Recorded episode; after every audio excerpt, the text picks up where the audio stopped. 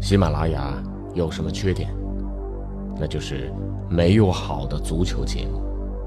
于是，我来了，喜马拉雅就没有缺点了。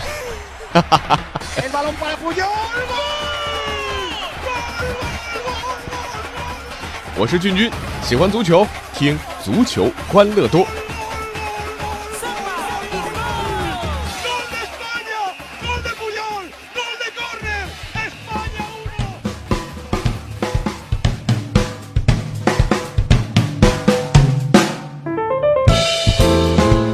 欢迎来到今天的足球欢乐多，我是君君。那国庆长假呢，马上就要结束了。嗯，在晚上呢，国足和叙利亚进行了世界杯十二强赛这个小组赛阶段的第三场比赛。呃，本来呢，这个西安的球市呢，也确实是咱们国内的金牌球市啊。这个球迷们也希望国庆假期呢，国足能给我们带来一场胜利，让咱们这个也乐呵乐呵，对不对呀？只是比赛最终的结果可能让球迷多多少少都是有些不能接受，啊，当然这个我们前提条件是觉得咱们中国队是以第十二名的身份进入十二强赛的啊，呃，什么样的结果都是正常的，但是这个比赛踢的确实非常的窝囊。说这比赛结束之后，西安球迷是愤然高呼退票啊，你们对得起我吗？啊，呃，这很多的媒体人也这个忍不住要吐槽一番。确实啊，这个君君和大家一样有很多的疑问啊，这个这个真的欢乐不起来。看到国足这样的表现，呃，首先是用人的疑问，这整个的这个首发包括替补有很多的疑问，这个可能很多球迷跟我一样。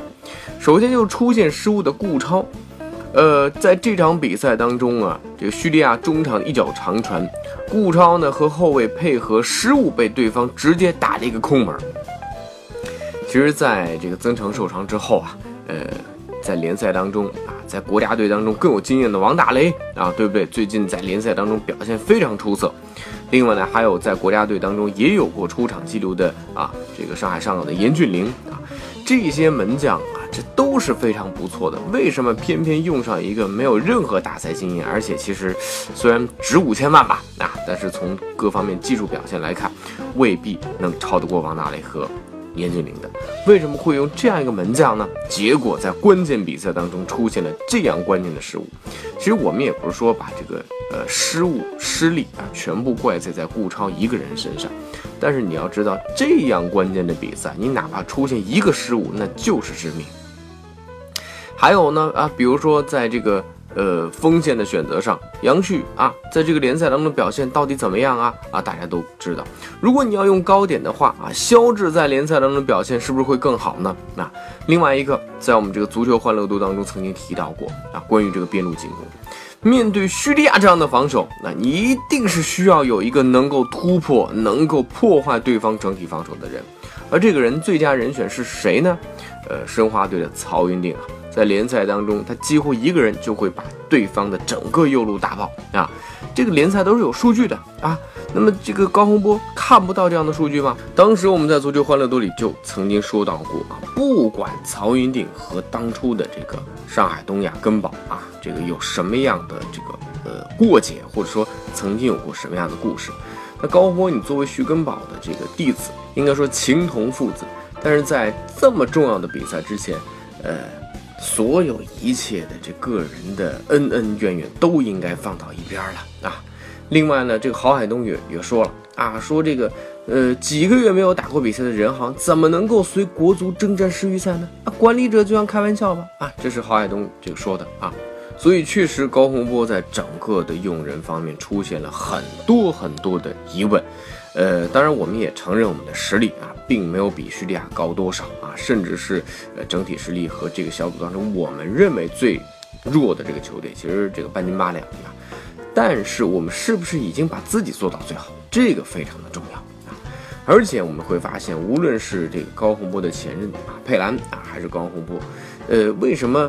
佩兰在亚洲杯当中有如此出现的这个执教表现啊，但是到了之后的这个比赛当中，世界杯预选赛当中就会这么差呢？而高洪波在四十强赛的时候曾经拯救过中国队啊，而那一战呢，几乎啊，这个所有球迷啊，包括这个足球的这个评论员也好，足球的媒体人也好，把高洪波这个奉为神明一般啊。但是为什么一到了十二强赛啊？反而变得这样呢？我觉得还是有两点因素吧。啊，确确实实国足这个位置不好当啊，咱们国足的这个整个的实力就摆在那里啊。可能现在换了高洪波，换了李洪波，甚至换了里皮来，可能这个效果也未必会好到什么程度。另外一方面，确实在这个主教练这岗位上，特别对于这个呃本土的主教练来讲，在这个位置受到太多方面的干扰啊，方方面面的人情，包括来自球迷的压力，都要去接受。比如说对于吴磊的使用啊，前几场比赛吴磊可能在把握机会上面出现了一些问题啊，这个球迷啊，包括媒体都说吴磊不行啊。好，那这场比赛高洪波把吴磊拿下，但是你会发现这场比赛最终出来的数据。整个中国国家队打中门框范围之内啊，也就是射中门框范围之内的数据是多少呢？零，没有一脚射门打中门框范围之内，也没有出现什么绝对的机会。哎，这个该坚持用吴磊的地方没有坚持啊，但是呢，在一些不该坚持的地方，比如说在战术的这个不断的变化上啊，因为大家都知道。在目前这样的比赛的过程当中，用比赛去不断的调试阵容，这个是风险非常大。所以该坚持的没坚持，不该坚持的却坚持了。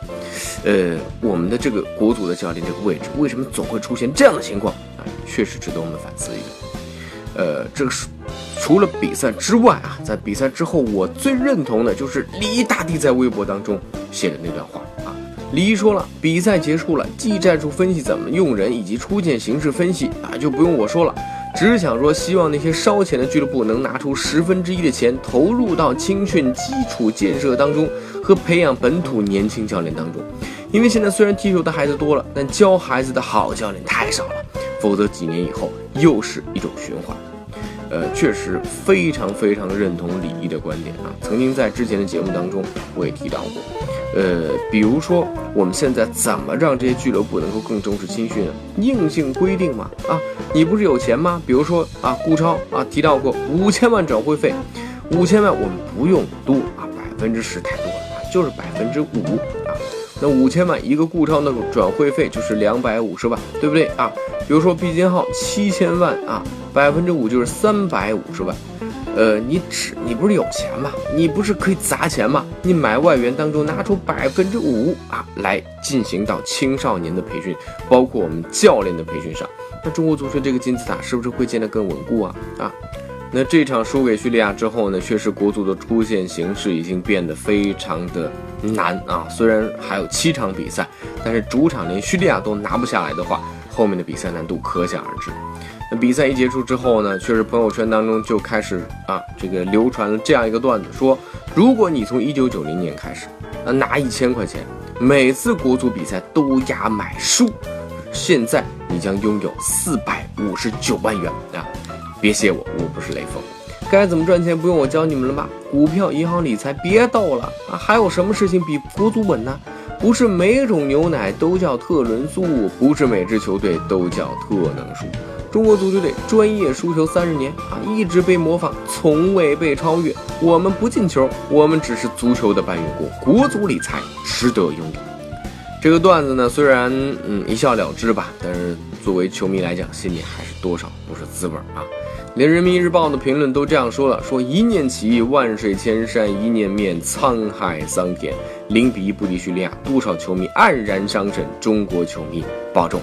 在这里啊，国庆长假的最后一天，君君也在这里祝所有的球迷保重吧。中国足球该坚持的一定要坚持，不该坚持的一定要改变。但是这么多年，恰恰我们该坚持的没有坚持，不该坚持的却坚持了。中国足球的未来将会怎么样？高洪波率领的这支国足到底能不能继续创造奇迹呢？好吧，不管怎么说，还是为咱们的国足加加油吧。那今天的足球欢乐多就到这里了，我是君君。那下场国足的比赛结束之后，再和大家一起来聊聊这支高洪波的国家队。